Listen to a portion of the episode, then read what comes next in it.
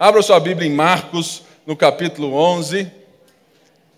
Na quarta-feira eu espero a sua ligação, a sua mensagem, a sua bênção. Se você quer, fala assim, pastor, eu quero te dar um presente, compra um livro para mim, né? Muito bom, que eu vou ficar muito feliz. Né? Mas o mais importante é que você ore por mim. A partir do dia 15 desse mês, eu dei uma virada na minha vida. Desde o dia 31 de 12 de 2016, eu e a Débora temos é, pedido a Deus para nos dar a oportunidade de termos somente um foco na vida.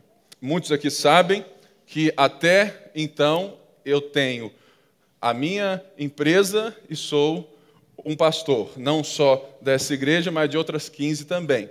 Imagina né? mais dois filhos, esposa e tudo mais. E eu, e eu, de fato, não estava mais dando conta. E eu é, é pedi a Deus, falei assim, Deus, eu quero ter um foco só na minha vida. Um foco só. Ou eu quero ser um homem, sabe, que faz muitos negócios para a glória de Deus, ou eu quero ser um pastor para a glória de Deus. E desde então nós temos, é, de fato, é conversado muito aqui dentro com os nossos líderes, lá na sede, orado a Deus, né? Então, a partir do dia 15 deste mês, eu faço parte agora do quadro de funcionários da igreja. Então, a partir desse dia 15, eu sou só um pastor. Então, espero que isso é, seja bom né, para vocês, né, e principalmente é para aqueles é, é que têm, é, é, talvez um horário mais livre, né, porque o, hoje, mais aí, segunda, terça, quarta e quinta, eu sempre agora venho aqui, tudo mais, a gente né, assim, é, fica junto aí, eu, Bruno, a turma toda, o nosso amigo Adalberto está de volta, né? Graças a Deus. Então, você, eu te peço que você ore, porque assim, é, nós temos é, é, é sido vistos como uma referência aqui dentro da nossa igreja. E que Deus nos use para alcançar outras lagoinhas, outras igrejas e que eu possa então ter um foco ainda mais forte e mais real ainda de levar cada pessoa a um relacionamento público e crescente com Jesus Cristo. Se você está chegando agora na nossa casa, igreja, e você fala assim, eu vou permanecer aqui, nos procure, vá lá, né, ali no plug, dê o nome, fale, olha, eu sou, estou vindo de fora, quero estar junto do Pipe, do Bruno, do André, da Adrica, do Johnny, de qualquer um dos nossos líderes, ou venha aqui e tudo mais, falou, Pipe, e aí, beleza? Tudo bem? Tudo mais? Já marca, a gente senta, porque isso é importante, tá bom? Marcos 11, nós vamos, a partir de hoje, entrar na última semana da vida de Jesus antes da cruz nós vamos ver o domingo e a segunda-feira hoje. Mas eu quero antes ler um pouco de Marcos 10, que vai dar o tom daquilo que Marcos 11 vai nos apresentar. Marcos 10, 42 diz assim: Jesus os chamou e disse: Vocês sabem que aqueles que são de fato os chefes das nações, as dominam, e as pessoas importantes exercem poder sobre elas. Não será assim entre vocês. Ao contrário, quem quiser tornar-se importante entre vocês deverá ser servo. E quem quiser ser o primeiro deverá ser escravo de todos. Pois nem mesmo o filho do homem veio para, veio para ser servido, mas para servir e dar sua vida em resgate a muitos. É isso que nós vamos ver na prática o Filho de Deus fazer quando ele chega em Jerusalém. Marcos 11, nós vamos ler do 1 ao 11 e aí sim a, gente segue. Senhor Deus, nós nos prostramos a Ti nessa hora, pedimos a Tua ajuda, Teu socorro, que o Senhor me dê sabedoria, unção, que eu possa, com a Tua palavra, Pai, que o Senhor alcance cada coração aqui, Senhor, que o Senhor transforme a nossa vida pela Tua palavra, e todo o povo de Deus disse, Amém. Marcos 11, 1 diz assim: Quando se aproximaram de Jerusalém e chegaram a Betfagé e Betânia, perto do Monte das Oliveiras, Jesus enviou dois de seus discípulos, dizendo-lhes: Vão ao povoado que está diante de vocês, logo que entrarem, encontrarão um jumentinho amarrado no qual ninguém jamais montou. Desamarrem-no e tragam-no aqui. Se alguém perguntar por que vocês estão fazendo isso, digam-lhe: o Senhor precisa dele e logo o devolverá. Eles foram e encontraram um jumentinho na rua, amarrado a um portão. Enquanto o desamarravam, alguns dos que estavam ali perguntaram: O que vocês estão fazendo desamarrando esse jumentinho? Os discípulos responderam como Jesus lhes tinha dito, e eles os deixaram ir. Trouxeram o jumentinho a Jesus, puseram sobre ele os seus mantos e Jesus montou. Muitos estenderam seus mantos pelos, pela estrada, outros espalharam ramos que haviam cortado nos campos. Os que iam adiante dele e os que seguiam gritavam: Hosana, Hosana! Bendito é o que vem em nome do Senhor. Bendito é o reino vindouro de nosso pai Davi. Hosana nas alturas. Jesus entrou em Jerusalém e dirigiu-se ao templo. Observou tudo à sua volta e como já era tarde, foi para Betânia com os doze. Essa história, ela faz total sentido quando você sabe o porquê que alguém entra em um lugar montado em um jumento. Jesus acabara de ensinar os discípulos que o maior é aquele que serve. O maior é o escravo de todos. Jesus acabara de dizer e de mostrar e de fazer tantas coisas e ensinar tantas coisas que agora, na última semana, ele estava entrando aonde lhe pertencia. Ele estava, de fato, entrando como um rei em Jerusalém.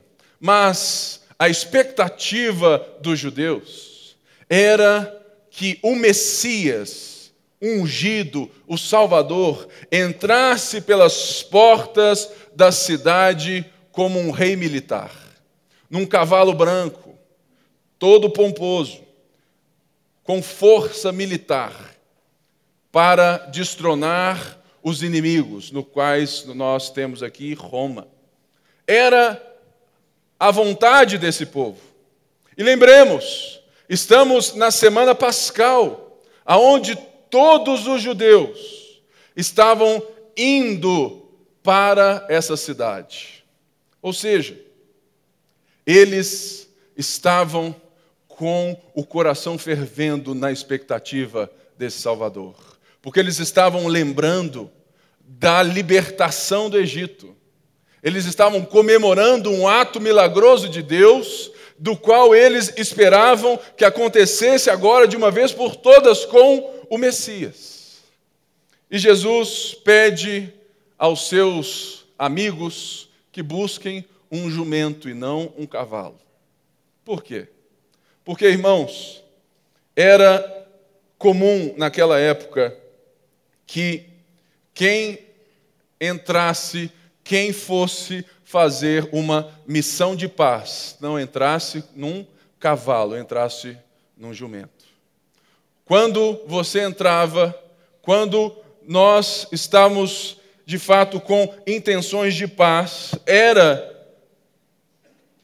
normal que essa pessoa não entrasse com pompa de poderio de na força dos cavalos, mas as procissões de paz entravam com esses jumentinhos.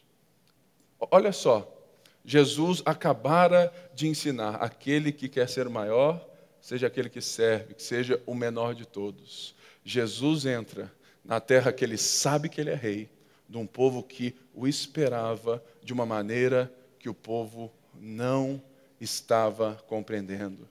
Porque Jesus não estava entrando ali para somente dizer aos judeus: Eu cheguei, agora está tudo dominado, vai ser faca na caveira, eu vou de fato desbaratar todo mundo e Israel será grande para sempre. O problema era justamente esse olhar exclusivista do povo judeu. E nós vemos isso por toda a Bíblia, não é verdade? Quando Deus chama Abraão, elege um povo para si, Deus elege esse povo, segundo o Êxodo 15, para quê? Para ser um reino de sacerdotes, uma nação santa. Esse povo aqui que estava esperando um Messias que os livrasse da, de fato dos laços e, e de toda Roma que estava exercendo o poderio, esse povo foi eleito por Deus, foi chamado por Deus para abençoar outras nações. Um reino de sacerdotes é justamente um povo onde Deus habita de tal forma que eles representam Deus para as nações. Um, um, um povo que é chamado para ser nação santa é um povo que vive de tal maneira diferente das pessoas. Diferente como? Diferente no ego, diferente nos interesses. Ou seja, havia uma contradição de um povo que se orgulhava de ser eleito por Deus, mas que queria Deus só para si. E muitas vezes esse é o nosso problema. O nosso problema é que nós fomos eleitos por Deus e achamos que Deus é só nosso. E quando isso acontece, nós nos tornamos cegos na visão de Deus de abençoar as nações. Jesus entra como um rei da paz. E ele entra cumprindo aquilo que Zacarias 9 diz. Alegrem-se muito, cidade de Sião. Exulte Jerusalém. Eis que o seu rei vem a você, justo e vitorioso, humilde e montado num jumento um jumentinho, cria de jumenta. Ele destruirá os carros de guerra de Efraim e os cavalos de Jerusalém, e os arcos de batalha serão quebrados. Ele proclamará paz às nações. E dominará um mar de um mar a outro e do Eufrate até os confins da terra. Os profetas já estavam anunciando isso, mas quando nós deixamos de ver a vida pela forma certa, pela forma de Deus, pelo abençoar, nós sempre seremos cegados pelo nosso egoísmo e não seremos capazes de enxergar que Deus nos usa para o outro. E esse era o motivo que cegara a nação dos judeus. Eles estavam tão, mas tão já cheios de histórias, de coisas, eles já estavam vindo lá da Babilônia, de coisas assim, vai e vem, é, volta, vai e volta, é templo aqui, templo para lá, que eles já, já não estavam conseguindo ver. Mas o texto vai nos dizer que uma multidão estava lá. Jesus era muito famoso naquela época, não é verdade? O cara era simplesmente alguém que estava varrendo a Galiléia e a Judéia com milagres. Os próprios religiosos reconheciam nele uma autoridade que eles mesmos não tinham. Logo, Jesus atraía as pessoas de todas as estirpes, de todas as motivações. Uma multidão é justamente um povo formado por discípulos, consumidores, espectadores e religiosos. E é muito engraçado que eu leio esse texto e eu penso no gol do Galo. Aí você pensa assim: esse pastor é herege mesmo. É tipo isso. Né? Sabe por quê, irmãos? Porque eu penso numa multidão, logo eu penso no galo, né? Por quê? Porque quando a multidão ela assume um discurso, todo mundo vai atrás. Eu hoje estava ali e tudo mais, eu, Bruno, André Johnny, hoje eu estava mais bravo hoje, né, Bruno? Aqui na igreja, por, ah, porque isso aqui está né, tá errado, isso aqui está errado, tudo mais. Tudo mais faz parte da vida. Né? E eu estava ouvindo o Johnny orar. E eu não estava ouvindo nenhum amém atrás de mim. Eu falei assim, gente do céu, esse povo está gelado igual pedra. Eu preciso despertar esse povo. Irmãos, ser centrado na palavra não quer dizer não participar. Sabe, concorde, participe. Nós somos uma congregação. Se alguém ora aqui dentro, se alguém ora aqui, é o amém aí que concorda, ou seja, nós estamos orando. Diferente de um comportamento de multidão, que é quando nós temos alguém aqui na frente que só fala frase gospel, clichê gospel e fica assim, amém, igreja, amém, igreja, não é assim? Aí, aí o povo, lá, lá, terei, tá sua, né? fica assim, não, irmãos. Eu não quero um comportamento de multidão, mas eu quero a participação das pessoas. Se você gosta de participar mais quente, manda ver. Dá o amém, dá o glória a Deus. Se você é aquele mais, né, meio monge assim, né? E tudo mais, o crente monge. Beleza, irmãos. Seja quem você é, mas o culto é a congregação dos santos. A música aqui não é só um passatempo, é o momento de você levantar suas mãos, de nós louvarmos juntos, diferente de um comportamento de multidão. É por isso que nós não forçamos nada aqui. É por isso que eu não chego assim, vire para o irmão do seu lado. Né? Se tem um trem que eu detesto, é esse negócio. Né? Vire para o irmão do seu lado e fala assim: eu detesto isso. Não é verdade? É muito chato, gente, é muito chato. Mas eu fico impressionado.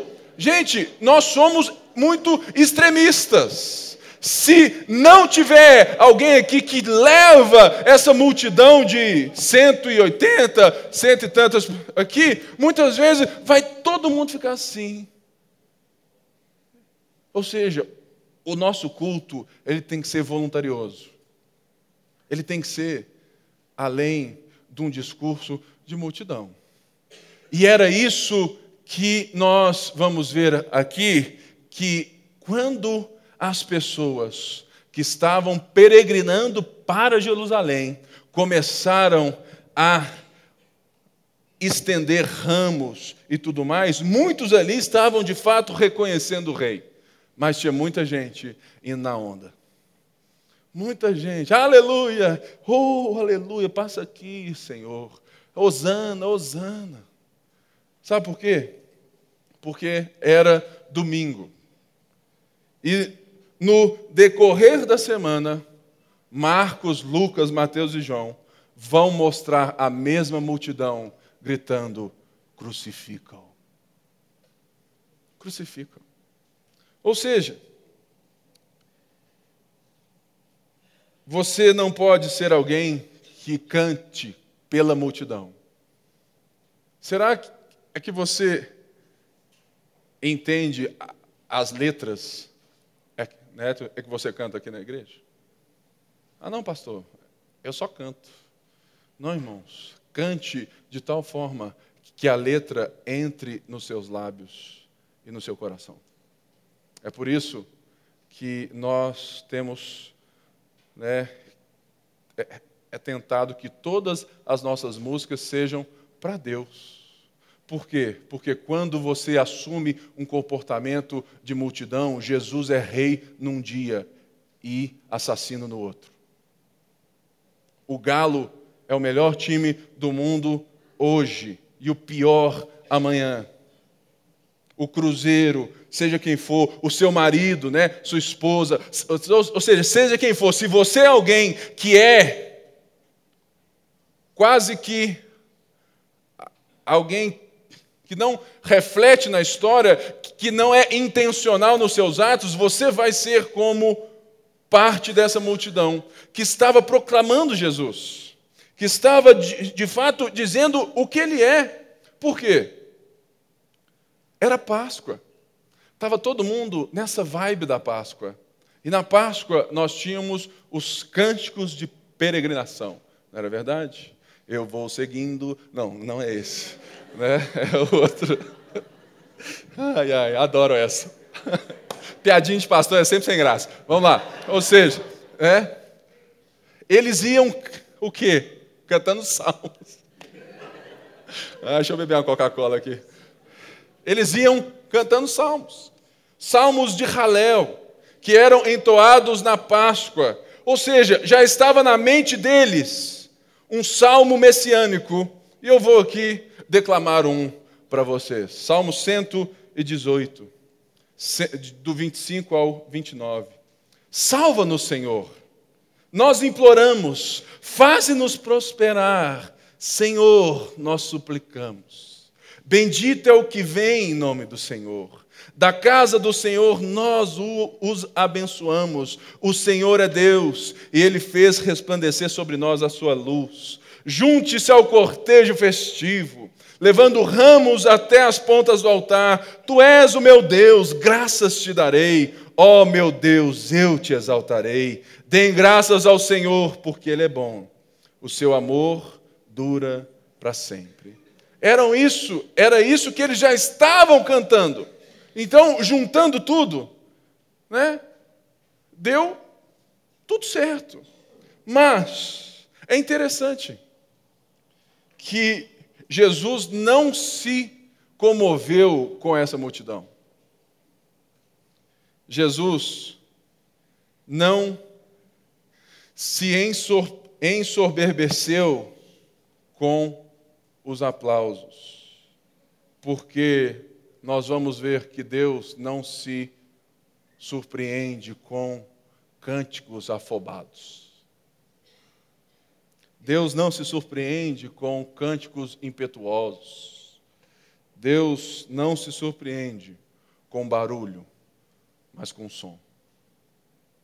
O som é diferente do barulho da multidão. Muita gente faz barulho hoje na igreja, mas poucos fazem som. Som no sentido de ser algo autêntico, genuíno e refletido. Será que nós somos mais como um povo que canta os salmos porque estava na época? Será que nós vemos ao culto porque faz parte do nosso ritual? Ou será que nós estamos na multidão, mas como discípulos entoando Osana nas alturas? Osana quer, ou seja, ou seja, olha, salva-nos, Senhor seja exaltado. Então, muita gente nessa multidão reconhecia que Jesus era de fato o rei, mas a maioria estava cantando porque era costume. E nós? Qual tem sido o seu tipo de barulho? Se você canta porque, tu, porque é, é, faz parte, você não canta, você faz barulho. Eu quero, irmãos, que a nossa igreja seja uma igreja que canta de cor. De cor é de coração. Que, que, que os nossos cultos, que os nossos ramos não sejam como parte de algo que faz parte desse rito e que estava já dentro ali da história. Mas que cada pessoa aqui Cante de segunda a segunda, porque aquilo está no coração. Isso é som para Deus. Como será que está a sua relação com Jesus? Muitas vezes nós gritamos nos, aqui nos nossos cultos como se fôssemos os caras mais crentes do mundo, né? é, eu jamais deixarei de te amar, Jesus, né? É, ou seja, várias coisas que, que a gente canta aqui, né? e tudo mais, e são muito pesadas, né? Eu não vou te negar, tudo mais. Ele fala assim, hum, ainda hoje, né? Mas por quê? Por quê? Porque nós não estamos refletindo. E muitas vezes as mesmas pessoas que cantam que não vão deixar Jesus hoje no culto, amanhã já o negam, tratando mal as pessoas do trabalho e da sua casa. Não adianta fazer barulho na igreja se você não faz som na forma que trata os outros. Porque Jesus está entrando em Jerusalém como Rei da Paz. Como Rei da Paz. É simplesmente aquela música que muita gente já viu aqui, que eu gosto demais. É Bandeira Branca, amor.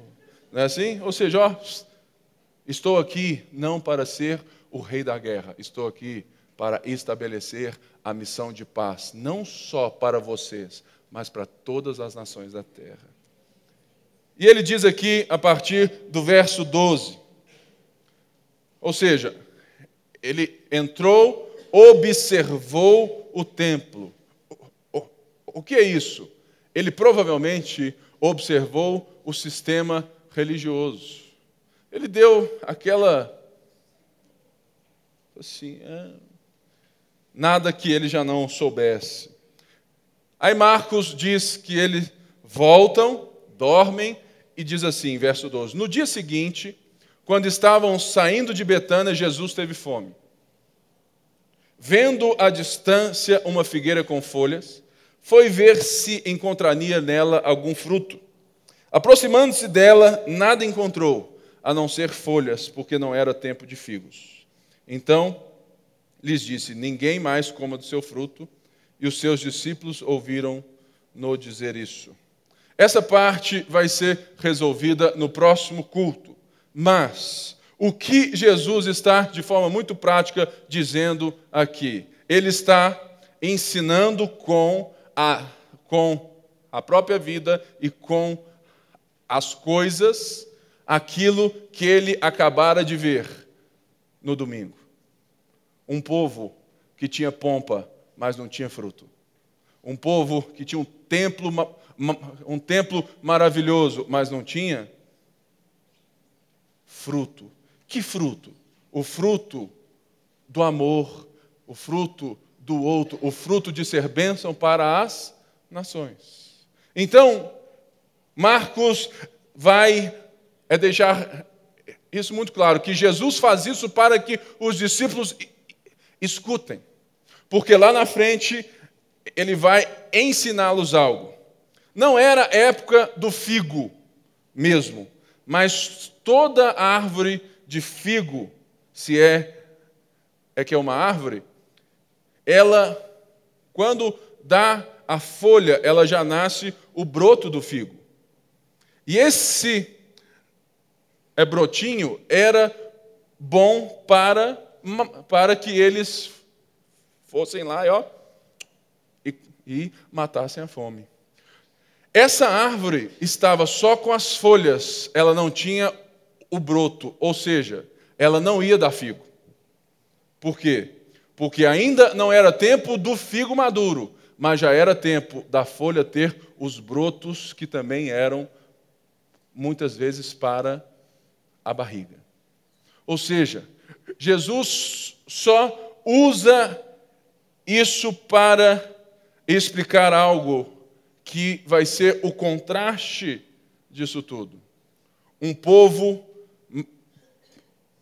cheio de pompa, de orgulho, com um, um templo maravilhoso, mas que após a sua vinda, após aquilo que nós vamos ver até o último dia desse livro, é um povo que não tem como dar alimento para ninguém mais, porque eles rejeitaram aquilo que eles nasceram para dar origem, que era o Messias. E o texto segue. O texto segue e vai entrar na parte que todo mundo gosta. Verso 15 a 19 a segundona brava. Chegando a Jerusalém, Jesus entrou no templo e ali começou a expulsar os que estavam comprando e vendendo. Derrubou as mesas dos cambistas e as cadeiras dos que vendiam pombas e não permitia que ninguém carregasse mercadorias pelo templo. Ele os ensinava dizendo: Não está escrito, a minha casa será chamada casa de oração para todos os povos, mas vocês fizeram dela um covil de ladrões.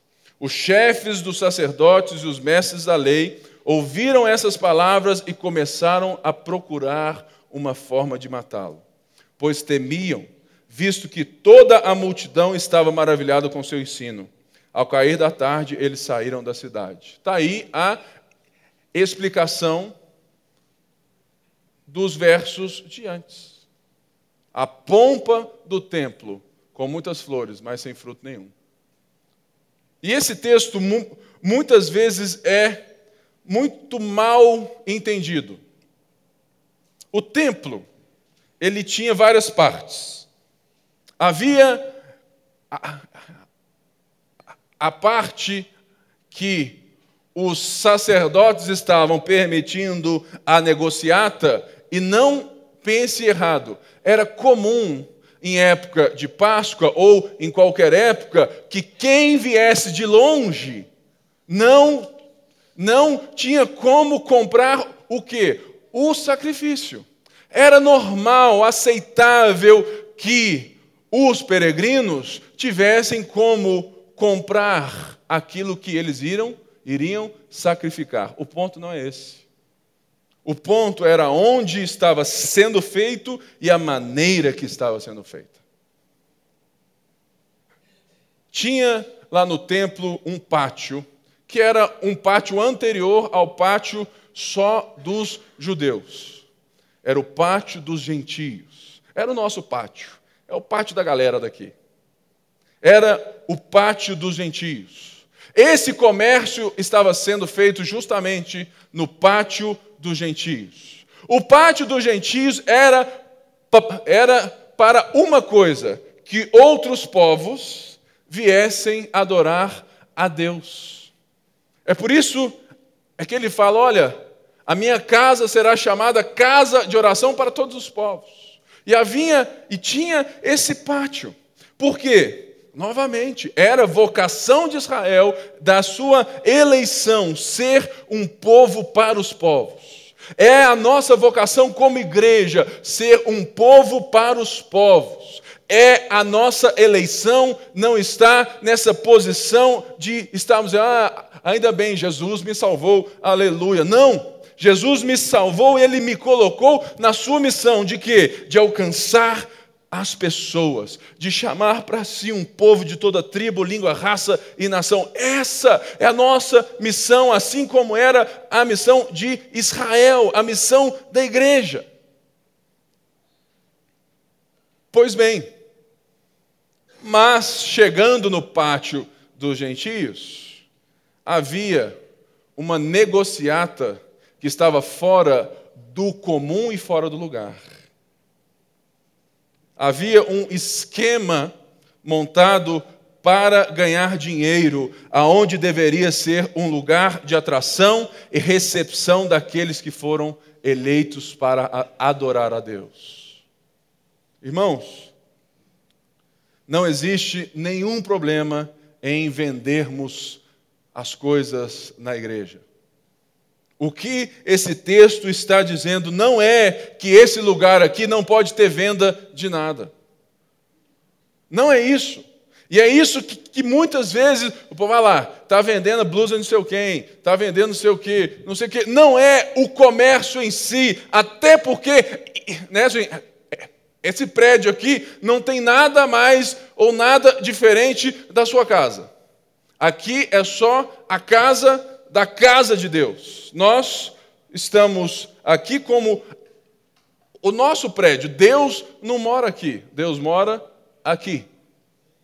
Logo, nosso problema é quando desconsideramos os outros e usurpamos nossa vocação em Deus para nos beneficiar do sagrado. Aí você lembra, é, é da música do Marcos Almeida, né? É que o sagrado se tornou hilário, acendeu em abril, se espatifou em maio, e o que é que ficou? Ficou o riso amarelo. Por quê? Quando nós usurpamos a nossa vocação e os lugares que é para que as nações vejam Deus, nós somos ladrões escondidos na saia da religião. O problema é que ele diz: vocês transformaram esse lugar num covil de ladrões. Covil é o lugar que é usado para se esconder. O que Jesus está diretamente dizendo é: vocês, sacerdotes, vocês são ladrões disfarçados de sacerdotes. Vocês são um povo, vocês estão dando glória ao tempo, vocês têm flores, folhas, mas vocês não têm frutos. Por quê? Porque, de fato, vocês estão usurpando o pátio dos gentios, vocês estão trocando a vocação de vocês, a eleição de vocês, o chamado de vocês para o bem de vocês. Bem-vindo à igreja evangélica de hoje, não é verdade? Por quê? Porque nós muitas vezes estamos mais preocupados com aquilo que vamos ter das pessoas do que aquilo que vamos oferecer para as pessoas. Era o pátio dos gentios. E eles estavam deixando os gentios de fora. Por quê? Muito simples. Eles desconsideravam os gentios dignos do próprio Deus.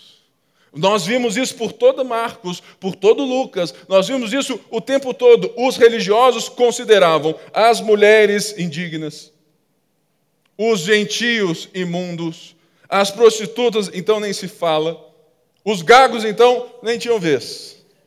É verdade. Sabe por quê?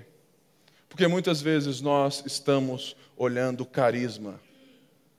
Nós, na igreja, somos expertos em olhar aquilo que as pessoas podem nos dar.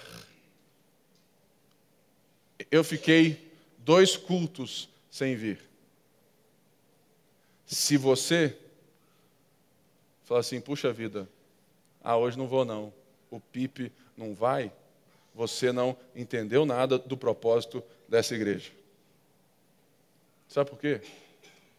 Aqui eu sou apenas mais um. Aqui não existe alguém que vai atrair os outros. Nós atraímos os ímpios, o mundo, com a nossa maneira de viver. E é por isso que é tão difícil ser igreja desse jeito. Por quê? Porque nesse lugar aqui, você tem responsabilidades também. E a sua responsabilidade é justamente fazer da sua segunda-feira, da sua terça-feira, da sua quarta, quinta, sexta, sábado e do seu domingo a mesma expressão, deixando que as pessoas que não conhecem a Deus transitem pelo pátio do sagrado que você vive. O religioso esconde seu pecado no templo, não é verdade? E não busca no templo a libertação do seu pecado o que tem de gente escondida nos bancos da igreja. Gente, é muito mais fácil você não ser visto, é muito mais fácil você não ser achado aonde existe uma predisposição à retidão. Ninguém vai atrás de bandido na igreja. Assim, muitas vezes, nós estamos escondendo de Deus no meio dos templos. Hoje em dia não temos mais templos que são templos sagrados. Agora somos, somos o templo. E, de fato, impedir que o pátio dos gentios, impedir que as nações cheguem, é justamente quando usamos a religião, o cristianismo para o nosso próprio benefício no terreno dos ímpios. Isso é muito sério. Eu fico totalmente triste de, de é pensar que se você levanta aqui fora, agora, lá na rua, Jesus te ama, não fala nada, só a placa. Aí passa um correndo, passa outro andando, aí passa outro, aleluia, irmão. Aí passa outro e xinga. Por que será? Porque o, no inconsciente evangélico ou no inconsciente da sociedade brasileira, evangélico é aqueles que vemos nas televisões. E aquilo lá é comércio de Deus. Aquilo ali é profanação. Aquilo ali é sujar o templo, é sujar o pátio dos gentios. Porque quando você usa Deus para o seu próprio benefício, você está dizendo que Deus só serve para uma coisa: para o seu império e não para o seu reino. Gente, ser crente não é fácil, não. Porque exige de nós submissão, rendição o tempo todo. Porque nós somos vocacionados pelo pecado a buscar os nossos próprios interesses. E é por isso que nós estamos vendo Jesus entrando como com um jumentinho. Porque ele não vem para fazer aquilo que o povo dele tanto esperava. Ele vem para entrar e para, para estabelecer a paz. Que paz? A paz com Deus que o pecado, que o ego tirou. Por isso, quando a fé se torna algo para o nosso próprio bem, eu faço dela a minha riqueza e não a riqueza da minha missão. Hoje né, nós temos ceia, né? A turma aí já vai servir. E eu quero que nesse momento da ceia do rei, você pense: como está o seu pátio dos gentios? Como está o seu pátio dos gentios? Ou seja, como você externa, como você vive a sua fé? Que tipo de, de forma você tem vivido a sua fé? É, certa vez, eu estava com uma, uma moça que ela era supervisora de célula. Supervisora. E célula, irmãos, é sensacional. Qualquer boa célula faz parte, sabe, de algo importante para nós. Nós cremos em células saudáveis. Mas essa moça era supervisora, ou seja, ela já tinha no mínimo cinco células. E o, o, o líder dela estava cogitando que ela já fosse pensando em se tornar pastora de uma igreja. Em cinco minutos de papo, eu vi o contraste entre aquilo que ela vivia na igreja e aquilo que a família dela via dela.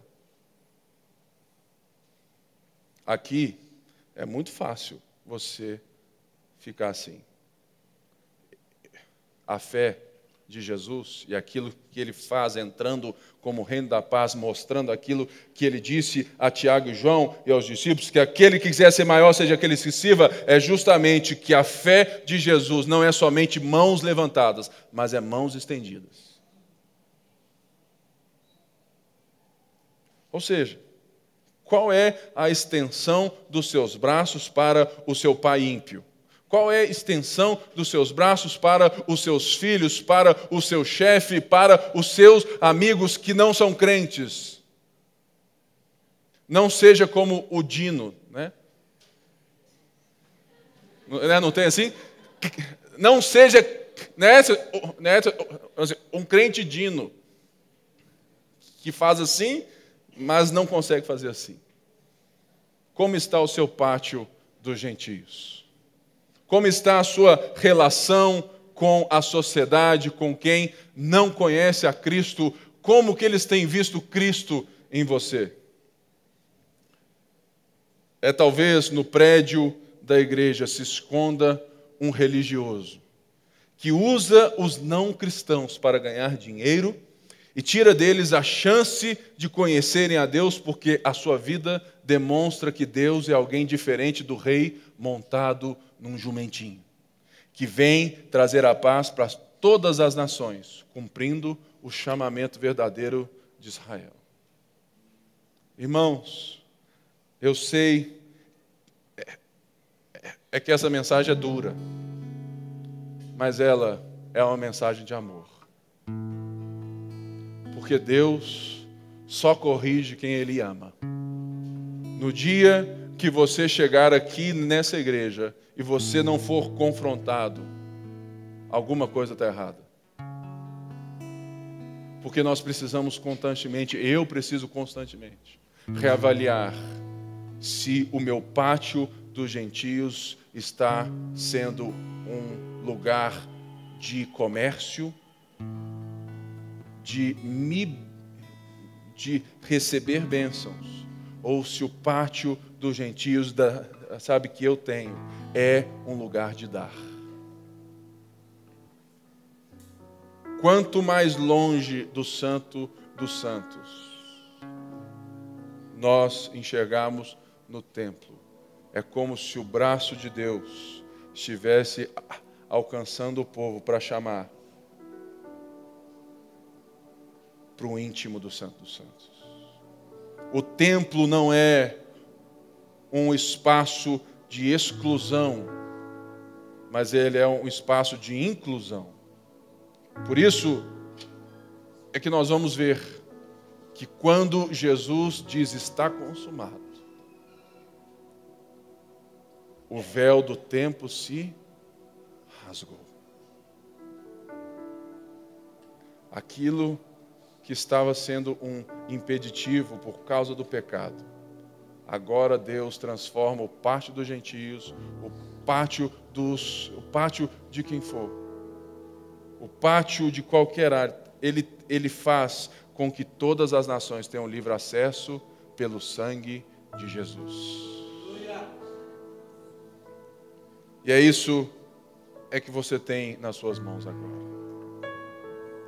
Você tem nas suas mãos alguém que não usou da sua própria vida para se beneficiar. Você tem nas suas mãos alguém que não julgou o fato de ser o próprio Deus, algo que ele deveria se apegar. Antes, reconhecido em figura humana, se humilhou reconhecido em forma de servo, foi obediente até a morte e morte de cruz. Nós é, vamos ver que a cruz é a vitória, é Deus abrindo os braços para novamente receber todo aquele que nele confia e reconhece o Rei dos Judeus. A cruz não é a derrota de Jesus, mas sim o cumprimento de uma missão de um Deus que ama. Nós somos a religião do amor se nós formos pessoas que entendem que a nossa vida é justamente para incluir e não para excluir pessoas. Que Deus nessa noite nos dê a graça de sermos uma igreja inclusivista, uma de fato que não é algo assim, olha, venha e você faz aquilo que você quer, mas não, Lembre-se: quem ama, corrige. Quem ama, educa. Quem ama, norteia a vida. E você está hoje com o seu pão e o seu suco de uva, porque um dia Deus amou o mundo de tal maneira que você agora tenha educação a partir desse sacrifício. você tem a repreensão de amor nesse sacrifício, você tem a instrução de justiça por esse sacrifício. Por isso eu te peço e peço é que todos fiquem de pé nesse momento. E se você de alguma forma percebeu, de alguma forma, né, você percebe que a sua vida está em desacordo com aquilo que nós estamos aqui dizendo, está totalmente de acordo com aquilo que você vê dos religiosos no texto, ainda é tempo para você se arrepender. Ainda é tempo para que você volte. Ainda é tempo para que o pátio dos gentios se torne um lugar de adoração na sua vida e não um lugar de comércio. Se você vive na sua casa, na sua vida, nas suas coisas, em tudo aquilo é que você faz, como alguém que vive para que Deus te te dê, mas não que você dê a partir daquilo que Deus já te deu. Ainda é tempo de você virar a chave na sua mente e você entender a realidade do rei que entra com um jumentinho. Porque esse rei, ele não apenas entrou como o rei da paz, mas ele consumou a paz com o seu próprio corpo. A Bíblia diz que quando estava com os seus, Jesus pega o pão, ele parte o pão e diz: Esse é o meu corpo que é dado em favor de vocês. Partir o pão, ou seja, lembrai a partir disso todas as vezes que, que vocês estiverem celebrando a mim. Com o copo de vinho, o cálice, Jesus diz: Esse é o cálice da nova aliança. Bebei-o todas as vezes que vocês fizerem em memória de mim. Nessa noite, nós fazemos isso porque nós temos uma nova aliança. Uma aliança não somente com Deus, porque nós agora temos paz com Deus pelo próprio Deus que entrou no Santo dos Santos de uma vez por todas. Hebreus diz isso. Mas nós temos aliança uns com os outros. Então, de forma muito simples, troque o seu cálice com alguém aí do seu lado. Porque a ceia é um ato comunitário. Porque Deus é um Deus do nós e não do meu. E nessa hora, eu quero te convidar, com reverência, a celebrarmos a ceia até que Ele venha, em nome de Jesus.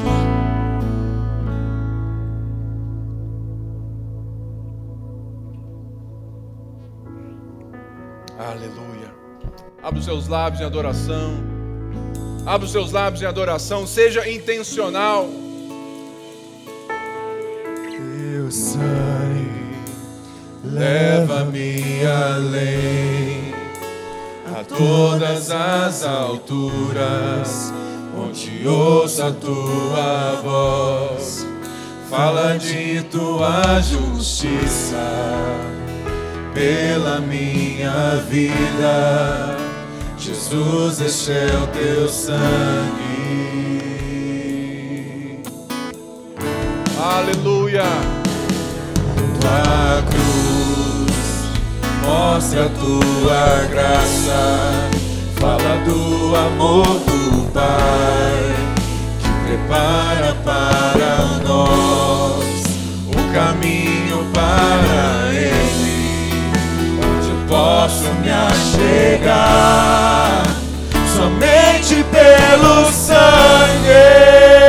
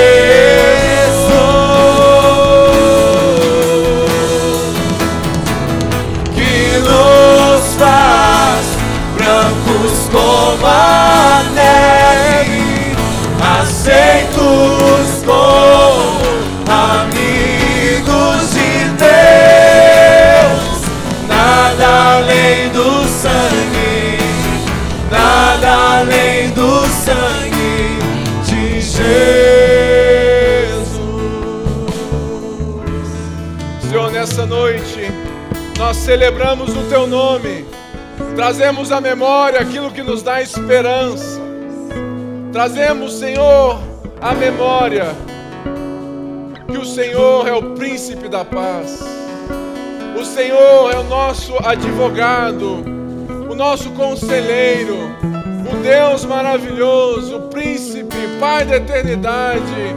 Tu és o Alfa e o Ômega, o princípio e o fim. Todas as coisas que foram feitas, foram feitas por teu intermédio. Tu és a rosa de Saron, tu és o leão da tribo de Judá, o grande eu sou, tu és o nosso Deus Todo-Poderoso, Tu és o Redentor dos homens, Tu és o Salvador do mundo, Tu és Emanuel, Deus conosco. Por isso nós cantamos a Ti, celebramos a Ti nessa noite e cantamos. Oh,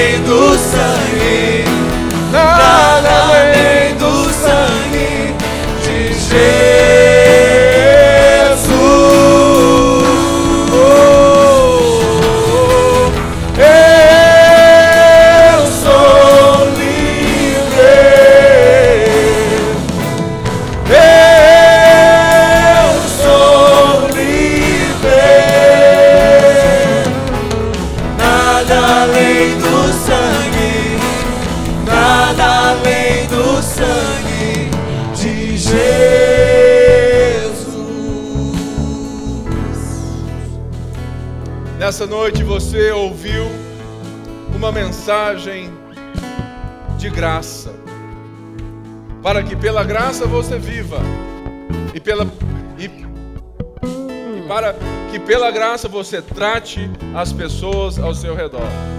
Por isso eu oro que Deus abençoe sua semana, que você viva a sua segunda brava, como você viveu essas duas horas nesse culto de hoje. Por isso Deus te abençoe e te guarde, que Ele resplandeça sobre ti, que você possa ser um arauto do Senhor no seu trabalho, na sua família, que você seja justamente alguém que deixa os gentios entrarem, levantar suas mãos e adorar, porque nós precisamos fazer como Israel, para que eles vejam que só há Deus em Israel. Vai na paz, vai na graça. Deus te abençoe em nome de Jesus. Todo o povo de Deus disse amém e amém.